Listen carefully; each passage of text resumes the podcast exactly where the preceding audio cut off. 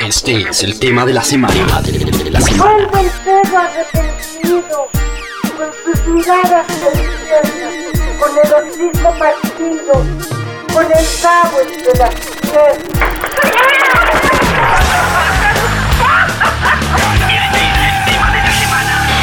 Radiografía.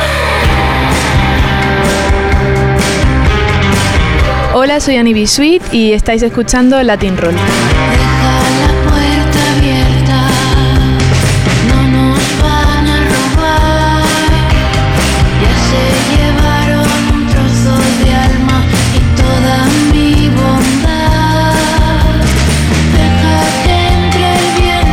Estamos paseándonos cerca de, Atocha, de la estación de Atocha, y hoy toca Lobby de Hotel. El otro día le decía a Zipper Arnau, bueno, a veces toca habitación, a veces toca backstage, a veces toca calle. Pues hoy estamos en, en una cafetería de un hotel y es un placer para mí porque lleva mucho tiempo mm, esperando hablar contigo y creo que es el mejor momento además para hablar con, con Ana. Ani Sweet, bienvenida a Latin Roll, ¿cómo estás? Muchas gracias, muy bien, con muchas ganas también. Qué bueno, tenía ganas yo también, ¿eh? Bueno, estás estrenando un universo, un universo nuevo, ¿no? Se llama Universo por estrenar tu nuevo álbum. Bueno, es un disco largo para lo que podemos eh, percibir hoy en día y además muy trabajado, sobre todo porque, volviendo a lo del título, es un universo nuevo para ti porque es la primera vez que te atreves con canciones en español. ¿Cómo fue esa reconversión? Muchas veces lo hablé con Sidoní o con Love Lesbian de cuando cambiaron el chip. Este es el momento de Annie de haber cambiado el chip y debe ser difícil, pero también como que muy interesante para ti, ¿no? Sí, sí, sí. Yo ya llevaba unos años sintiendo que, tenía que, que probar con el castellano pero cada vez que hacía una canción se me hacía, se me hacía muy complicado el, grabarla y el vestirla, sobre todo. A lo mejor estaba muy a gusto con la letra y con la melodía, pero de pronto a la hora de, tener que meterle arreglos a las canciones se me hacían muy complicado y acababa no gustándome. Entonces poquito a poco fui experimentando con ello, entrando cada vez más, em, involucrándome más en la producción, viendo a ver qué tipo de sonido le podía venir bien al castellano, que a mí me gustase de verdad, ¿no? Y, bueno, hubo una época después del Chasing Illusions en el que estuve muy bloqueada, no había forma de, no encontraba la inspiración por ninguna parte y, pensé que era un buen momento para salirme de mi zona de confort. Creo que el cuerpo lo tenía ya muy acostumbrado al inglés y se relajó demasiado. Entonces dije, vale, vamos a sacarlo de aquí por completo y, voy a escribir en castellano, a ver qué pasa y me voy a dejar llevar por completo, sin prejuicios ninguno, sin complejos. Y ahí fue cuando surgió, bueno, la primera canción fue Buen Viaje, de hecho. Ahí salió esa primera canción y de ahí fue todo, para mí, entrar, abrir esa puerta fue como súper estimulante, muy, muy estimulante. Hay una cosa que me llama la atención, no sé si ya habías grabado en Londres, pero grabaste en Londres. Además elegiste un productor muy británico y con una sonoridad casi que, llamémoslo así, buscando una parte oscura, una parte más eh, densa dentro del sonido y haber trabajado con, este productor eh, un disco en español. No sé, o sea, es como ese contraste que, es un poco... Es raro, ¿no? Extraño, sí. Sí, mm, supongo que, la necesidad que tuve de al, separarme por completo del inglés, tenía una, especie de necesidad de tener una conexión, porque siempre la he tenido, ¿no? Con el inglés, en el idioma o, o ahora en este disco, por la producción, por haberme ido a grabar a Londres, pero Mm, necesitaba que el sonido fuese diferente, necesitaba que lo que hiciese en castellano no me sonase a, algo que ya había escuchado antes. Eso es súper complicado porque está todo hecho, casi está todo hecho. Pero necesitaba acercarme lo máximo a lo que tenía en mente y lo que tenía en mente em, era muy parecido al sonido de Temples. Entonces fue como soñé un poco, fantaseé con que James Baxa me podía producir, ayudarme a grabar las canciones y, sin nada que perder probé a escribirle y me contestó. Y eso fue como de, wow, vale, o sea que esto puede ser real. ¿Y qué dijeron en la discográfica cuando dijiste, me quiero ir a grabar con James? vamos a ver, vamos a ver números, vamos a ver, era genial la idea, a ellos les gustó muchísimo, pero teníamos que ver que fuese viable.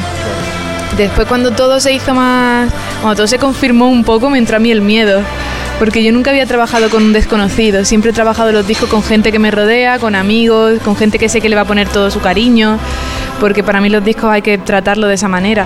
Entonces fue también un, momento de, ¡Ah! ya está, o sea, me voy a ir. Y, y, si, y si jode el disco, en vez de hacer algo bonito, porque también te crea un poco la duda, ¿no? Pero cuando cuanto más me escribía con él y me decía, bueno, me, me, encanta la preproducción que has hecho en casa, eso lo vamos a dejar, tales arreglos se quedan, ahí ya empecé a relajar y a decir, vale, estamos en la misma onda, hay mucha conexión y va a funcionar. Y en cuanto a los músicos, ¿cómo, ¿cómo, hiciste? Él te recomendó algunos sesionistas para trabajar en Londres, decidiste que tenías un team con el que querías viajar, ¿cómo elegiste un poco eso? Porque al ser solista y probablemente estar abriendo un universo nuevo, eh, de pronto también generaste dudas y decir, bueno, voy a montarme un, un, nuevo equipo, ¿no? Sí, sí, fue complicado porque en un principio yo quería llevar mi banda y, y a la vez me apetecía probar algo nuevo. Era como de, ya que me voy, a lo mejor es el momento de, de probar algo totalmente diferente. Y cuando hablo con James me dice, no, no, no, no hace falta ningún músico. Y es como, ¿cómo que no hace falta ningún músico? Me dice, toco yo la batería, toco yo el bajo, lo hago yo todo. Y me quedé como de, ah, dije, wow, vale. Y, y, por lo visto ya lo había hecho él antes en su primer disco, así. Entonces fue como de, pues genial, ¿no? O sea, estupendo. Y además me dijo, vamos a usar, porque yo en, yo en casa hice todas las baterías, los ritmos de batería, bajos, guitarras, teclados. Y Noni de Lori Meyer, que es mi pareja, él también bajaba de vez en cuando al sótano y cuando no me salía a mí algún bajo o alguna guitarra, me ayudaba y lo hacía y tenía muy buenos arreglos. Todos esos arreglos, bueno, la mayoría de esos arreglos se quedaron en el disco realmente de la demo y todo lo demás fue regrabar batería, regrabar bajo con un buen sonido y, bueno, y, un montón de arreglos que, que, tuvo, ¿no? ideas que tuvo James. Pero lo hicimos entre nosotros, prácticamente fue entre Doria, Javier Doria, que es el mezclador, hizo un bajo, el bajo de Buen Viaje, Noni ha metido en todas las canciones algún arreglo, yo y James. Wow. Una pregunta que eh, escuchándolo esta mañana eh, sobre todo las guitarras, el trabajo de guitarras me parece alu alucinante, la, la, la, la, forma, los timbres, las, mmm, hay un montón de cosas, pero yendo más allá, escuchando tu voz sobre la guitarra, casi que armonizándola o complementándola, no sé si eso lo pensaste desde la composición o ya fue en Londres con James que dijeron, este, este este preset de guitarra te queda muy bien para esta tonalidad. O, o tú dijiste, wow, esta sonoridad de guitarra igual me le, sumo yo. Sí, de hecho, mmm, fue todo bastante. Mmm, para mí, a mí me sorprendió mucho porque la conexión que hubo con él fue a todos los niveles ese sonido de guitarra yo no lo traía, de, traía algunos sonidos que de hecho a él le gustaba y decía, esto con un pequeño toque, me decía, ¿no? Le vamos a dar un rollo muy guay. Guitarras que yo había grabado por línea o que Noni se había enchufado también por línea directamente al ordenador. Pero ese pequeño toque que le dio James le dio toda la magia, sinceramente. Y, le vino muy bien a la voz, como bien dice. Me alegra un montón, pero nunca me habían hablado en la entrevista también de este tipo de, de color en las canciones. Y no fue premeditado, pero estaba encaminado un poquito, ¿no? Y también yo tenía muy claro que esta vez quería que la voz fuese un instrumento más, que no estuviese por encima de todo, ¿no? Sino que jugase un poco con, con todo lo que había, claro. Y yo creo que, que, eso es lo que me sorprendió de una persona que no conozco de nada y era su primer disco, el primer disco que él producía que no fuese Temple, porque él ha hecho los dos de Temples nada más y que de pronto lo fuese tan quedase todo tan con tanta armonía juntos.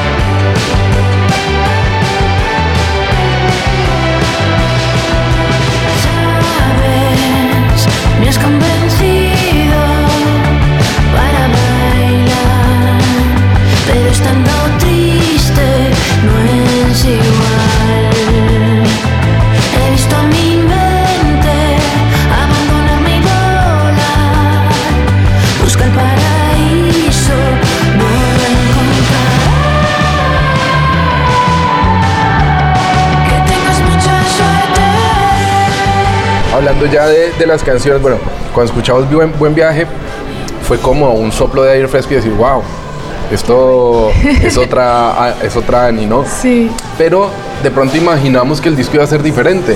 Ya cuando le das play al disco, empiezas a encontrar un abanico de posibilidades. Otra vez con el, con el título, un universo sonoro, pues, pues muy amplio. Incluso en los tempos, en, eh, en detalles de los arreglos, eh, en las temáticas de las canciones, eh, en el género también, porque Buen Viaje es muy diferente, por ejemplo, a Hormigas. Cuando Total. empieza a ver eh, Hormigas te quedas como, wow, ¿qué, qué, qué- qué es este disco? O sea, ¿de, de dónde salió esta, esta mujer? ¿no? Entonces, como, no sé, háblame un poco de eso, ¿no? Esa, esa llámalo así, polirritmia o paleta de Sí, colores que hay en que todo el muy disco. ecléctico, Sí. ¿no? También el disco. Yo creo que eso es muy mi forma de ser y mm, en un principio lo tenía como un complejo. Yo tenía complejo de eso, de no saber eh, hacer algo muy conceptual y encerrarme en un mismo rollo y decir, vale, esto soy yo. Mm, solamente soy hormigas, ¿no? O solamente soy este tipo de canción, o solo soy el rollo de buen viaje. De pronto veía que con mucho que intentase las demos, eran, eran todas diferentes, aunque al final le buscas, si quieres, sí que le buscas, ¿no? Una, tienen coherencia entre una y otra, pero son canciones distintas a la vez. Eso a mí me parecía mm, malo en un principio, era como de, Dios, no, no está entrando en un género, no va a entrar a, a un grupo de personas, empiezas como a rayarte una vez está grabado también el disco, como de a ver si esto es demasiado una tira por un lado, otro por otro, pero no fue... mm, como ves, fue algo súper natural. Yo creo que viene de dentro de mi forma de ser. Yo tengo días mucho más oscuros, tengo días en los que tengo mucha más luz y días en los que me siento un poco más de canciones lentas, otra un pelín más arriba y yo creo que todo eso se ha visto reflejado al haberme dejado llevar tanto, ¿no? Al relajarme a decir, voy a hacer mi música. Ha salido un disco con, con toda esa paleta de colores que tengo también en la cabeza, yo creo. Claro. Eh, profundizando un poco más sobre eso y ahora hablando un poco más de la parte rítmica, me contabas que grabaste todas las baterías de vuelta, pero también hay unas percusiones añadidas, por ejemplo, no sé si son unos claps o unos algo en juramento. Sí. Que, En juramento hay un montón de- como te- es como, no sé, rítmica, es demasiado rica en, Sí, en ay, ritmo, qué ¿no? bueno. Y, y me parece que el disco tiene también muchísimo de eso marcado. Sí, hablé mucho con James, que me, me parecía muy importante en este disco, que es algo que, que en otros discos siempre se ha quedado mucho más suavizado, ¿no? En otros discos míos, que tuviese groove las canciones. Necesitaba, me pedía el cuerpo un poco de, de movimiento, de sentir. Mm, yo cuando escucho el di- discos que me gustan, ¿no? Por ejemplo, poniendo el ejemplo de Temples o de Tame Impala, eh, se me mueve el cuerpo de una forma muy natural, como que tienen groove las canciones y quería que este disco lo tuviese. Entonces jugamos mucho con que además de tener la batería, una buena batería, una buena base, hubiesen ritmillos que te saliesen y entrasen y saliesen para, para crear un poco ese movimiento en la canción. Eso sí que fue muy buscado. Hablemos un poco de la- también de las letras, porque a veces son como historias mm, casi que de, de despedida, ¿no? Como, no sé si tiene algo de autobiografía o no, o, o- o- o son simplemente sensaciones que vas tomando apuntes y, y vas, y vas marcando, pero sí que en ese sentido me parece que sí que hay una unidad un poco Sí. mayor. Eh, porque, porque me parece que están un poco relacionados lo- las temáticas. Con la diferencia que probablemente empieza un poquito más, más oscuro o más existencialista y como que termina con mucha luz. Sí, ¿No? sí, totalmente. Yo mm, todavía estoy analizando el disco a nivel letra porque no sé cómo explicar esto, estoy siendo súper sincera. Cuando me pongo a escribir, sí estoy siendo autobiográfica, o sea, sí que, sí que habla de, de mi vida, de mis sentimientos y a la vez también son sensaciones que a lo mejor apunto de, he tenido un viaje, eh, un viaje real, físico, he ido a alguna parte y, y de pronto hablas con alguien y se te queda una frase y de pronto eso crea una canción y te das cuenta que te pensabas que la frase venía de la nada, de otra persona y y cuando estás escribiendo te das cuenta de que no, que realmente habla, estás hablando de, de ti misma, ¿no? Incluso analizando, yo cada vez que le doy una vuelta más al disco o estamos tocándola en los ensayos pienso, hostia, estoy hablando de esto, por esto hablaba yo de, de tal cosa. A veces necesitas mucha perspectiva para saber de lo que hablas también, porque el momento es en el que te dejas llevar no lo tienes tan claro, simplemente te estás desahogando, ¿no? Y, mm, y sí que tenía, por ejemplo, el punto, sí que quería hablar mucho de, de la vida interior, ¿no? Del espacio interior también de uno y de cómo eso está relacionado con el espacio exterior y cómo no siempre hay que solamente quedarse en lo que tienes alrededor, sino mirar un poco más allá. Y el más allá está a veces más acá, más, dentro de uno mismo, ¿no? Y no sé, quería reivindicar un poco eso. Por ejemplo, la vida, la canción de la vida está en otra parte. Sí que tiene se llamaba Imaginación esa canción. Y era también un poco el, poner por bandera el, oye, no perdamos esto, vamos a interiorizar más en nosotros mismos, que ahí vamos a encontrar maravillas. Y el disco yo creo que gira un poco en torno a todo eso. Despedidas del ser de uno mismo, bienvenidas de otras cosas, la, la conciliación con, con, la luz ¿no? y con la oscuridad, por eso también hay ambas cosas en el disco. Yo también noto que es como una despedida de, de ti misma y una bienvenida a una nueva Ani, con, con, con ese eh, ya vemos así, esa etiqueta que, que sí. bueno, los tres discos anteriores te habían puesto de la cantautora un poco más suave, más soft, más acústica. Uh -huh. Ahora te vemos diferente, ¿no? O sea, guitarra eléctrica y... Sí, es que realmente siempre hubo esa Ani eléctrica, ¿no? Lo que pasa que, como, como te comentaba antes, siempre tenía el miedo de, enseñar todas las partes del ser de una misma por miedo a que no me entendiesen, a que se hiciesen lío. A veces es como de, pues voy a enseñar esta parte de mí. Y siempre se llama la parte más naif, más folk. Y ahí me cogí una etiqueta también muy gorda porque realmente el disco anterior no era tan folk. Tenía ya también un punto eléctrico, ¿no? Pero la gente me seguía envolviendo en, en, eso, era muy complicado quitarme eso de encima. Y ya yo creo que en este ha sido también un ejercicio personal de, de voy a ser quien quiero ser y me voy a olvidar de todo lo demás. Y es justo cuando ha salido lo, lo que más me ha gustado a mí también, con lo que estoy más a gusto. ¿Cómo tienes ahora configurado, bueno, para, para, para los shows en directo? Uh -huh. No sé si la banda es la misma, sé que también has cambiado, has sido durante todos estos años y los discos algunas veces han entrado y salido integrantes. De hecho, me acuerdo mucho eh, David eh, el, indio, el, indio, que en un momento te acompañó en México por algún motivo. Sí. No sé cómo tienes esa, esa, banda en directo. Y además la pregunta va en el, en, en, en el sentido de ¿Cómo haces? Me imagino que estará todo muy focalizado en, en este nuevo álbum, uh -huh. pero ¿cómo haces para que las canciones antiguas, que seguramente la gente también quiere oír, sí. pues ponerlas en un vestido sonoro actualizado? Nuevo. Pues ahí tenemos, tenía un pequeño dilema y el único concierto que hemos dado de momento, que ha sido el de Madrid, el San Isidro, San Isidro estuve tocando con la banda por primera vez, una banda nueva, que son parte de los Rufus de Firefly, que es Julia a la batería y Víctor al teclado. Y, y, bueno, tengo a mi, a mi bajista de toda la vida, Jesús Chumillas, y a Antonio de Hambre, de una banda que se llama Hambre, de guitarra. De momento somos ellos, ¿no? Estamos nosotros. Pero pensando en lo de las canciones del disco anterior, mmm, sentí como en un principio que necesitaba ser sincera también con el directo, igual que lo he sido con, con, el disco y me ha funcionado a mí, por lo menos a nivel personal, me siento mucho mejor con este último álbum que con cualquier otro. Eh, sentía que también tenía que, que, dar eso en directo y es por eso por lo que hemos optado por solamente tocar las canciones del último disco. Pero... Es un poco lo que eh, me decía Martí Perarnau, al final es el primer disco solista de mucho, estoy cambiando toda mi estructura y no me apetece o, o no, me, no, no, no, no, las puedo integrar las canciones antiguas. Claro. Yo creo que, que, en el caso de que lleguemos a tocar canciones del disco anterior van a estar muy integradas, las vamos a hacer, de hecho en un principio lo que tenía era el cambiar las canciones de los discos anteriores y a darle todo el rollo de este pero lo veía también un poco forzado, era como de, a ver, voy a, voy a intentar a ver qué pasa si hago lo que realmente quiero, que es tocar el último disco y quedarme en eso. Voy a ver un poco la respuesta y según eso veremos si entonces añado alguna canción de los discos anteriores, pero sería con un sonido totalmente diferente.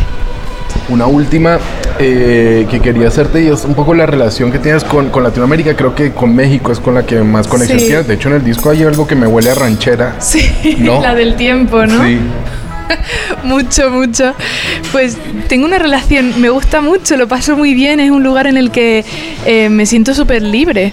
No lo sé, estoy como relajada, me, me, gusta mucho. Supongo que también todas las veces que he ido y la conexión que tengo con la gente ha hecho que, que eso ocurra así, que a la hora de escribir tenga a México también en mente, ¿no? Y, y, no. La del tiempo, por ejemplo, salió, recuerdo que estaba en casa. Eh, sentada, tenía la tele puesta por ahí detrás y estaba con la guitarra y de pronto salió ese tipo de canción y dije, ni siquiera me estaba acordando de México, o sea, no tenía México en mente, pero salió la canción y pensé, es bonita meter esto porque es una parte de mí que, que está ahí escondida y está. Sola con la luna, por ejemplo, la hice, la hice en México. Se llamaba Luna Mexicana, pero tampoco quería, es como lo voy a dejar, claro. Esa es la, la letra de la el título de la demo, ¿no? Para cuando la tienes en el móvil es como de Luna Mex. Vale, esta la hice en México. Y, y, no sé, siempre he tenido una relación muy buena, la gente me ha tratado muy bien. Yo no sé ahora qué tal, porque es cierto que llevo también un tiempo sin, sin moverme por allí. La verdad es que me, me fliparía que la cosa fuese bien, porque cuanto más tiempo paso allí, más me gusta. Bueno, y tienes ahí algunas relaciones directas, como el, el, trabajo que hiciste con León y los OE, que fue la versión de Poli, que seguramente eso también ayudó a... De hecho, sí, yo creo que eso fue el detonante de todo. El tocar con ellos también en... Ay, el teatro este enorme, precioso, ¿cómo se llama? El Metropolitan. El Metropolitan. Hicieron ellos dos noches allí y yo les abrí los dos conciertos con mi acústica, ¿no? Pero yo creo que ahí se sumaron mucha gente, que ahí fue, eso fue el principio de una bonita amistad. Pues Ani, eh, te deseamos lo mejor con este disco. La verdad ha sido una grata sorpresa eh, bueno. escucharlo y disfrutarlo. Supongo que dará muchísimo de sí porque, porque, todas las canciones son casi que un universo dentro de este universo. Qué bueno, un multiverso, entonces, sí. eso es genial. Preséntale a los oyentes de Latin Roll, elige alguna de las mm. canciones del disco para cerrar la entrevista. Sí, pues. Ay, me voy a arriesgar sabiendo que es la, más arriesgada, pero de la que más cariño le tengo, voy a elegir juramento. Y sí, solamente puedo elegir una, ¿no? Venga, juramento, sí, a, por todas.